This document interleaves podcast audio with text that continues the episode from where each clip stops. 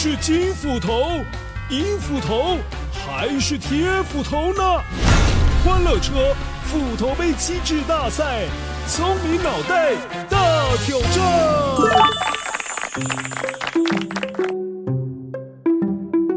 嗨，乖乖你好，我是太阳与山枪故事当中说故事的那一位，我就是维多叔叔，我又出现了。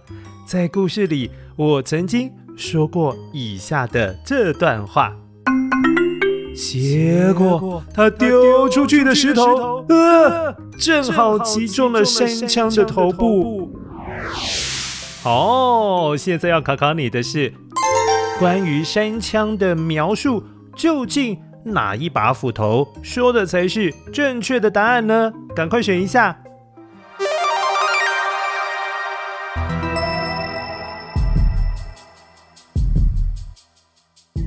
One，Hello，乖乖，我是百分之百答对率的金斧头，我来告诉你答案喽，乖乖，台湾山羌是台湾陆科动物当中体型最大的一种，它的身体长度大约是四十七到七十公分，那体重呢是在六到七公斤左右哦，而这些就是山羌的外观特征。Two。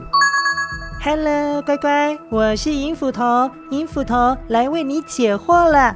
乖乖，台湾山羌的体型就很像家里养的中型犬那么大，不管是公的山羌或者是母的山羌，它们的头上都会长出角哦，这一点跟鹿很不一样的。Three，耶呵。放心放心，铁斧头只会给乖乖正确的解答。听清楚了，乖乖。台湾的山羌通常会在早晨还有黄昏的时候到水边去喝水，而它们主要吃的是地表植物或者是一些落叶等等。另外，山羌是受到法律保护的哦，所以不可以随便猎捕或者是随意猎杀山羌哦。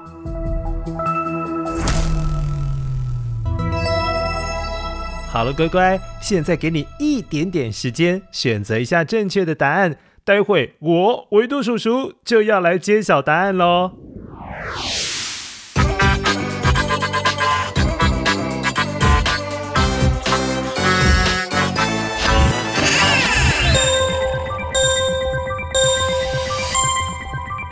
嗨，乖乖，我是维度叔叔，又见面喽。答案要揭晓喽，这次。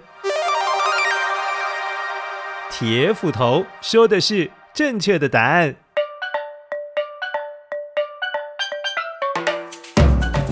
确实，在台湾猎捕山羌是违法的哦，不可以猎捕山羌。至于台湾山羌是台湾陆科动物中体型最小的一种，不是最大的，因为很明显的，山羌的个头就是比水鹿还有梅花鹿要小。此外，山羌只有公的才会长出角哦，它的角的长度很少超过十公分，跟其他的鹿比起来算是比较短的。而山羌是每年十二月头上会开始长出角，隔年的六月就会掉下来。这样子，你知道山羌的特性了吧？好喽，今天学习到很多山羌的知识，我是维度叔叔，下次再来考验你的聪明小脑袋，下次再见喽，拜拜。